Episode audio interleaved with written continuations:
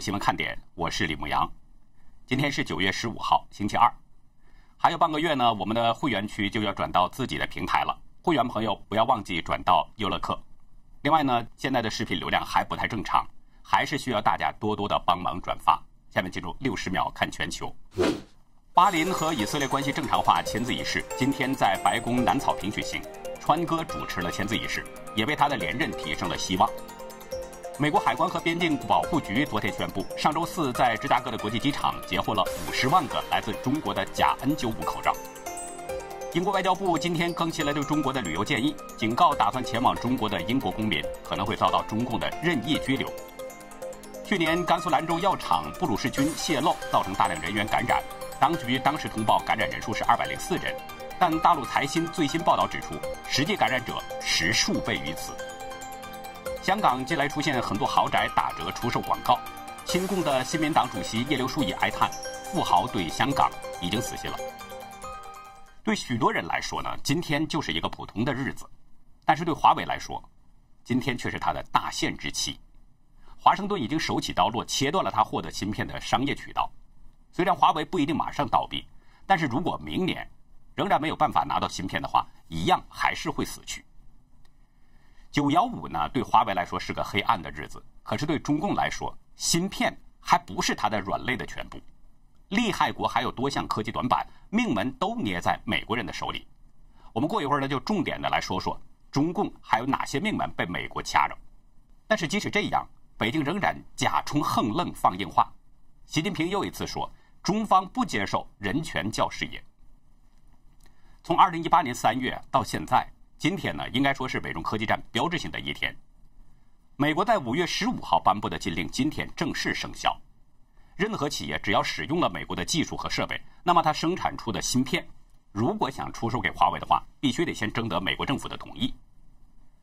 华为成立三十年，旗下的许多产品呢，从手机、电脑、五 G 基站，一直到服务器、各种物联网设备，都在使用着芯片。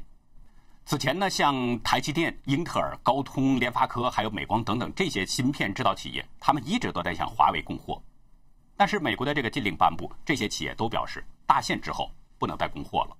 就连大陆最大的芯片制造商中芯国际也不得不表示绝对遵守国际规章。虽然有部分企业已经向美方提出了申请，希望呢继续向华为供货，但是有业内人士认为并不乐观。华为高管余承东在公开的场合表示，在芯片制造这样的重资产领域，华为并没有参与。九月十五号后，旗舰芯片无法生产了，这是我们非常大的损失。到今天啊，华为已经被彻底断粮了。其实呢，今年第二季度，大家知道华为手机的出货量首次超过了三星，占据了全球销量第一的位置。可是屁股还没等坐热，华为可能就得被迫再次让位。其实，美国禁令呢还不只是影响华为手机这一类消费者业务，它的五 G 等业务也面临着风险。BBC 表示，因为华为海思设计的服务器芯片鲲鹏系列、五 G 基站芯片天罡系列、五 G 终端芯片巴龙系列，还有人工智能芯片升腾系列等等，都会受到影响。华为副总裁余承东此前呢，他曾经说，使用麒麟处理器的华为 Mate 四零系列。在芯片断供后将无法生产，这系列手机将成为绝唱。他说呢，华为也赶在制裁大限前，加紧通过台湾等代工厂把芯片运回了大陆。昨天下午，有接触到华为高层的华为合作伙伴向大陆证券时报透露说，华为没有 B 方案，具体对策可能主要还是寻求国产替代方案，而后续华为可能被迫降维。就是从高端手机改为做汽车 OLED 屏驱动，或者是一些软件和手机周边的产品等等。有一位呢熟悉华为产业链的半导体专家，他表示，华为现在真的没路了，高端方面确实做不了了，后续呢他说只能降为做汽车或者是 OLED 驱动等等，以及发展法力笔记本电脑、平板等其他手机周边产品。不过呢，我认为啊。华为死去已经进入了倒计时了，或许我们现在就可以提前跟华为说拜拜了。其实大家知道，前段时间就有消息说华为呢在大量的采购囤积芯片，大陆媒体曾经报道，华为对供应商表示有多少收多少，甚至半成品都囊括其中。华为究竟囤积了多少货？华为和芯片企业都是三缄其口。但是从华为财报当中可以看出，它的囤货量是在按年增长的。比如，二零一八年它的存货量是九百四十五亿人民币，二零一九年在这个基础上又按年增加了百分之七十五，超过了一千六百亿人民币。根据这个情况，观察人士认为呢，今年前八个半月的这个囤货规模可能更大。不过外界揣测，华为再大的库存量，最多也可能只能是为华为续命一年左右。那假设华为真的库存了一年的这个用量的话，可是，一年之后呢？华为轮值董事长郭平九月二号表示，自主研发关键元件并非不可克服，本质上是工艺问题、成本问题、时间问题，我们要与时间赛跑。他的意思呢，就是华为可以自己生产，但是呢，得争取时间。那华为能跑多快呢？中国芯片产业有一个现实的问题，就是没什么基础。大家知道，芯片产业是有瓶颈的。这个瓶颈是来自于摩尔定律的失效。一九六五年，英特尔联合创始人戈登·摩尔呢，他提出集成电路上可容纳的元器件的数量，每隔十八到二十四个月就会增加一倍，性能也将提升一倍。在后来近半个世纪当中，半导体行业基本上都是按照这个模式在狂飙突进，每年一代的速率快速的更新，后来者几乎不可能赶上这样的发展速度。华为不是超人，不过就是一家硬件为主的科企，它在芯片制造领域几乎就是零。如果不出现巨大的奇迹，华为不太可能追上现代的这个技术发展。那如果没有奇迹出现，华为只能是使用囤积的芯片坐吃山空。而一旦囤货用光了，而且美国仍然没有放生的话，华为自然也就生产不出产品。那如果生产不出产品，这个企业还会存在吗？行业内知名的天风国际分析师郭明基认为，最好情境呢就是华为的市占份额降低；最坏情境是华为退出手机市场。我们打个比喻，使用库存生产的华为呢，现在就像是弥留之际的人，当熬干了心血，也就死去了。至于华为降维生产低端产品，那对华为来说，只不过就是一个慢慢死去的过程。虽然说百足之虫，死而不僵。但是它终究还是会彻底死去。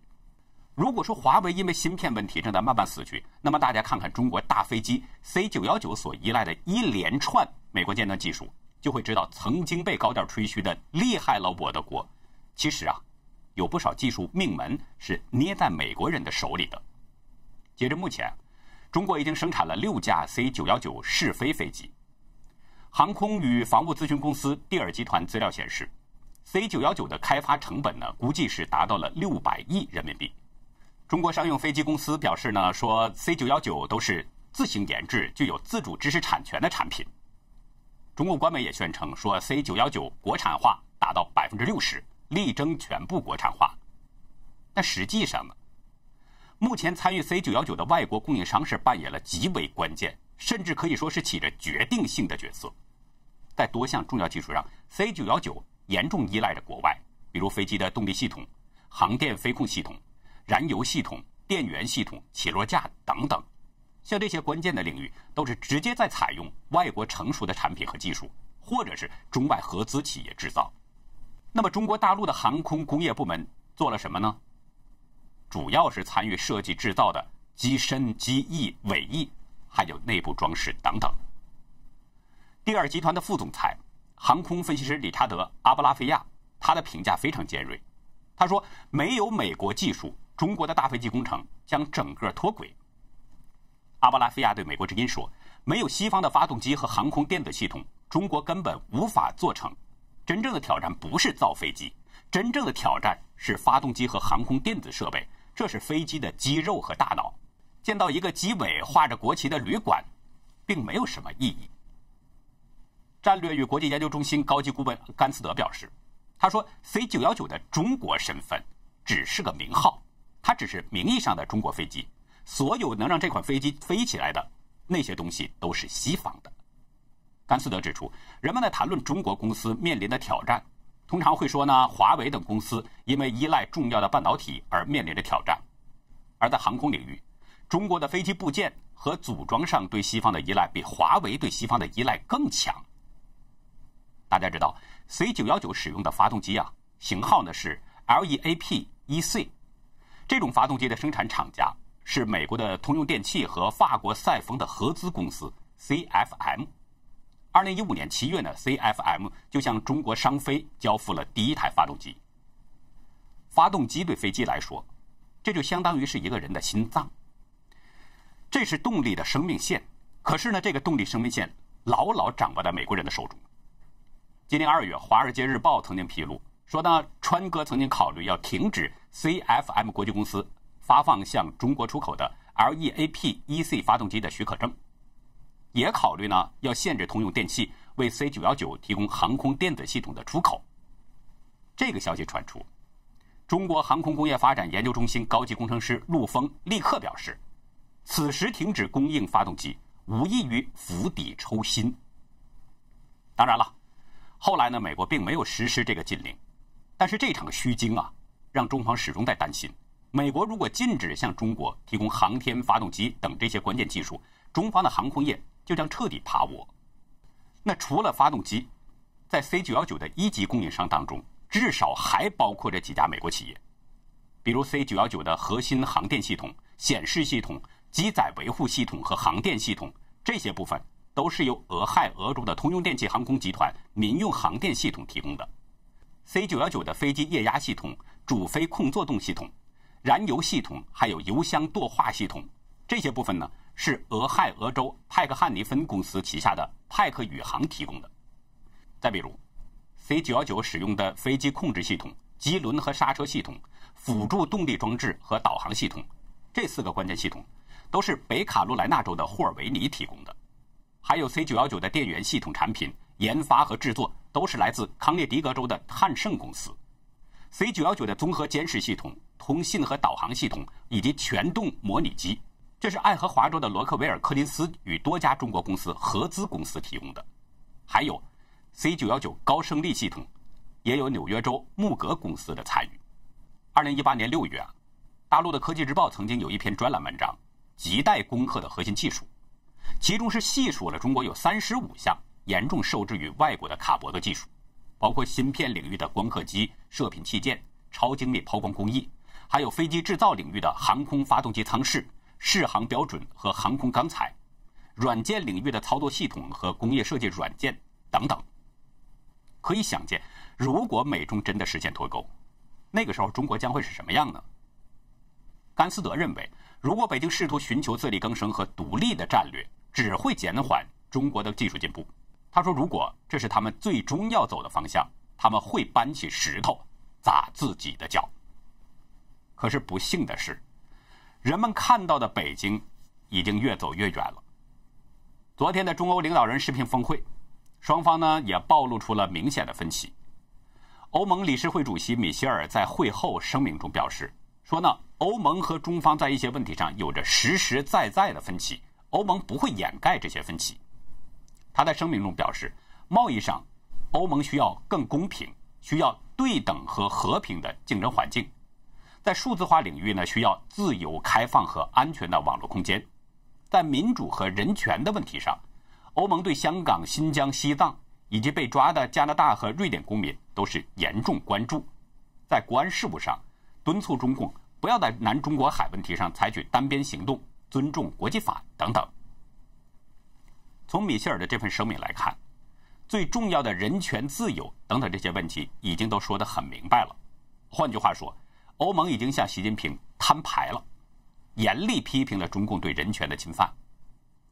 但是呢，德国总理默克尔表示，双方确实没能在人权议题上取得多少共识。他说，习近平只是重申了中方的观点，这和欧洲的观点当然有所不同。默克尔在会后表示，欧盟还会持续就人权问题与北京对话。不过，外界质疑，双方会在人权问题上有交集吗？因为习的表态，用中国民间通俗的说法就是“横愣不怕”。其实呢，我们从中共官媒的相关报道当中也能间接的感觉到，欧盟已经明白无误的向习提出了中国人权的这个严重问题。新华社报道中这么表示的：说习近平在视频会议上呢，强调了中欧要做到四个坚持：和平共处、开放合作、多边主义和对话协商。这四个坚持啊，其实是中共老掉牙的一个说法，没有什么新意。而且呢，中共向来是说的多做的少，口号喊的响，行动却很迟缓，所以欧盟几乎没有提到这部分。报道中表示，对于欧盟指责中国人权的问题，习近平辩解说，世界上没有放之四海皆准的人权发展道路。他还强硬地说，相信欧方能够解决好自身存在的人权问题，中方不接受人权教师爷。反对搞双重标准。从新华社的这个报道来看，双方的会谈实际并不愉快。我想，欧盟应该对中共有一个更清醒的认识了，也会理解为什么川哥非要采取关税制裁，现在又在科技领域制裁中共，因为跟中共根本是谈不通的，意识形态不同，价值取向不同，你怎么可能谈到一起呢？如果谈到一起的话，那只有一方会做出改变。要么中共改变，要么欧盟改变。可是大家想想，中共会改变吗？你让蛆虫离开腐败的环境，它就会死去。那么欧盟会改变吗？当然更不会。就像一个正常的人，他怎么可能去和猪一起在猪圈里面生活呢？就是说，欧盟和中共根本就谈不到一起。那谈就是盲人点灯，白费蜡。其实“教师爷”这个说法也并不新鲜。大家还记得，早在二零一八年十二月的时候，习近平也曾经说过一次。他是当时说呢，没有可以对中国人民颐指气使的教师爷。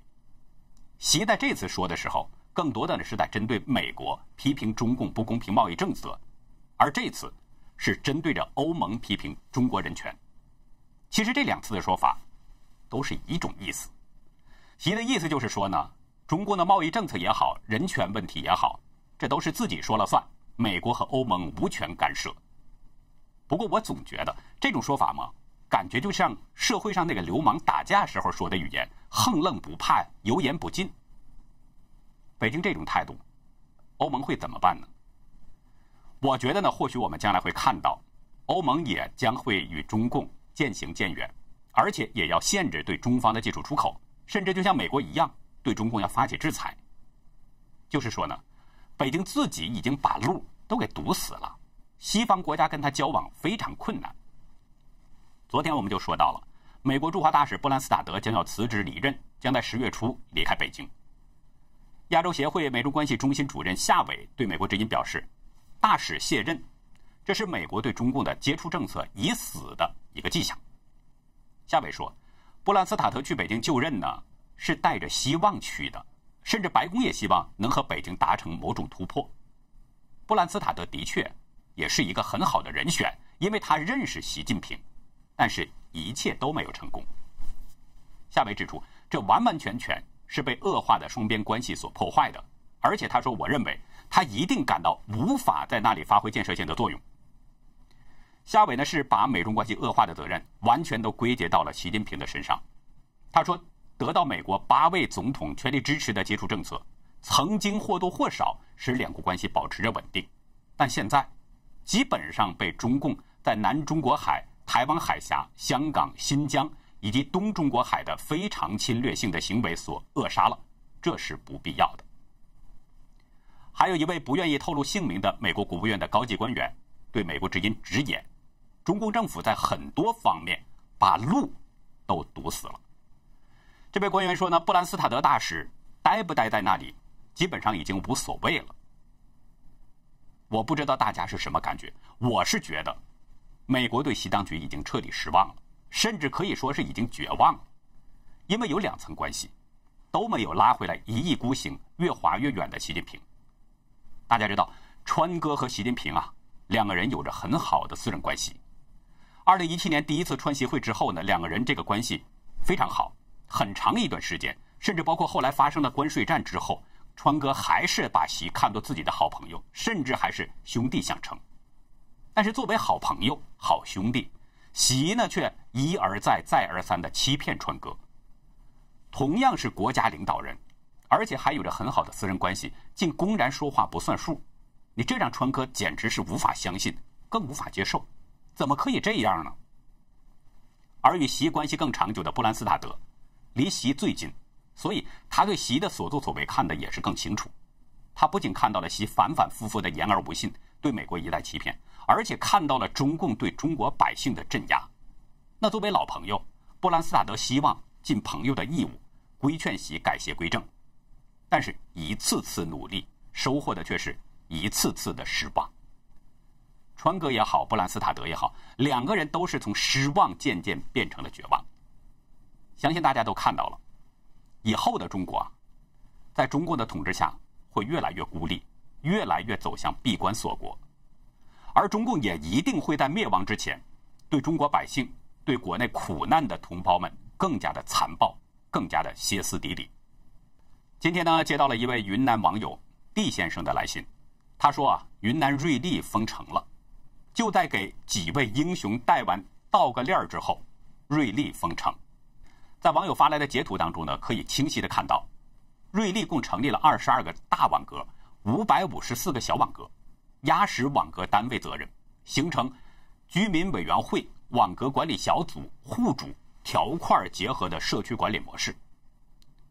查阅网上的消息呢，也看到了相关的内容，说昨天晚上十点呢，瑞丽疫情防控新闻发布会宣布呢，瑞丽市封城一周，如果没有特殊情况，不得进出瑞丽市城区，全市城区人员居家隔离。云南疫情防控电视电话会议呢，也要求云南八个边境州市、二十五个边境县市。立即进入防疫战时状态，瑞丽市立刻进行全员核酸检测。另外，在当局的通报中还可以看到，九月十二号说呢是偷渡入境的缅甸籍女子杨左某被查出了阳性，并且公布了这名女子的活动轨迹。九月三号呢，三十二岁的杨左某带着三个孩子还有两名保姆是偷渡入境云南，下午两点左右到达了杨左某的姐姐杨桂某位于瑞丽市。奥兴世纪小区的家中。九月十号，杨左某感觉到了嗅觉和味觉不敏感，在当天上午八点五十二分打车到医院做核酸检测，九月十二号被确诊呈现阳性。当局说呢，期间杨左某曾经多次买菜呀，并且和姐姐杨桂某等人呢四处走动，这个言外之意，杨左某的四处走动大量传播了病毒。毕先生呢在给我的邮件中表示。说奇怪的是，每次封城都是境外输入，C T P 输出那么毒的瘟疫，现在都变成境外输入，看来东盟不和 CCP 玩是明智的选择啊。就在看到这些消息的同时啊，另外一位网友呢转给我几张图片，第一张是一群人戴着口罩的合照，他们的背景上方呢，LED 屏上显示盈江县妇幼保健院。支援瑞丽市新冠肺炎疫情防控出征一事。第二张呢，是一群身穿迷彩服的人，整齐的站在一起，他们头上那个上方的标语呢，写着“梁河县民兵支援瑞丽抗疫出征一事”。从这两幅图标语，我们可以看出，都是准备去瑞丽要支援抗疫的，就是说，这是两群被中共当局又推上了生死第一线的医护人员。我们希望他们能够平平安安的去，平平安安的回来。不过我这里想说的是，既然杨左某的活动轨迹都已经公布了，那就说明当局已经掌控了他的行踪。如果是这样的话，找出跟他接触的每一个人，并不是什么难事儿。大家知道，中共有一个天网工程，到处都安装着视频监控摄像，可以说是无死角全覆盖。那既然掌握了杨左某的行踪，那么，根据视频监控录像，应该可以很快就能找到他活动范围之内每一个人。可是，为什么盈江县和梁河县还要这么兴师动众的去支援瑞丽抗疫呢？是不是疫情已经很严重了呢？如果是疫情严重的话，那可能是在这么几天里面传播的吗？当然不会。那是不是之前就已经有疫情发生了呢？这个杨左某是不是在背锅呢？如果是之前就有疫情发生，那这不是在啪啪的打北京的脸吗？中共当局在八号刚刚举行了抗疫表彰大会，用这样的方式呢，他在表明说中共抗疫已经成功了。中共的御用专家吴尊友就直接说嘛，中国已经没有病毒了。那现在瑞丽这个疫情情况，是不是在揭中共的短裤呢？一位网友嘲讽：“总加速师才举行了全国抗疫表彰大会，这样做不就等于在揭穿了皇帝的新装？你们这些人还想不想活了？”还有一位网友说：“刚开完表彰庆祝大会，钟教授信心满满，洋洋得意。云南瑞丽、江苏南京、河南等都出现病例，这次又是境外输入背锅吗？各位小心谨慎。”今年以来呢，中国大陆是天灾人祸不断，人们都在问，这个背后在预示着什么呢？欢迎大家到会员区去了解更多内容。那好，以上呢就是今天的节目了。如果您喜欢新闻看点，请别忘记点赞订阅，并且分享给您周围的亲人和朋友。感谢您的收看，再会。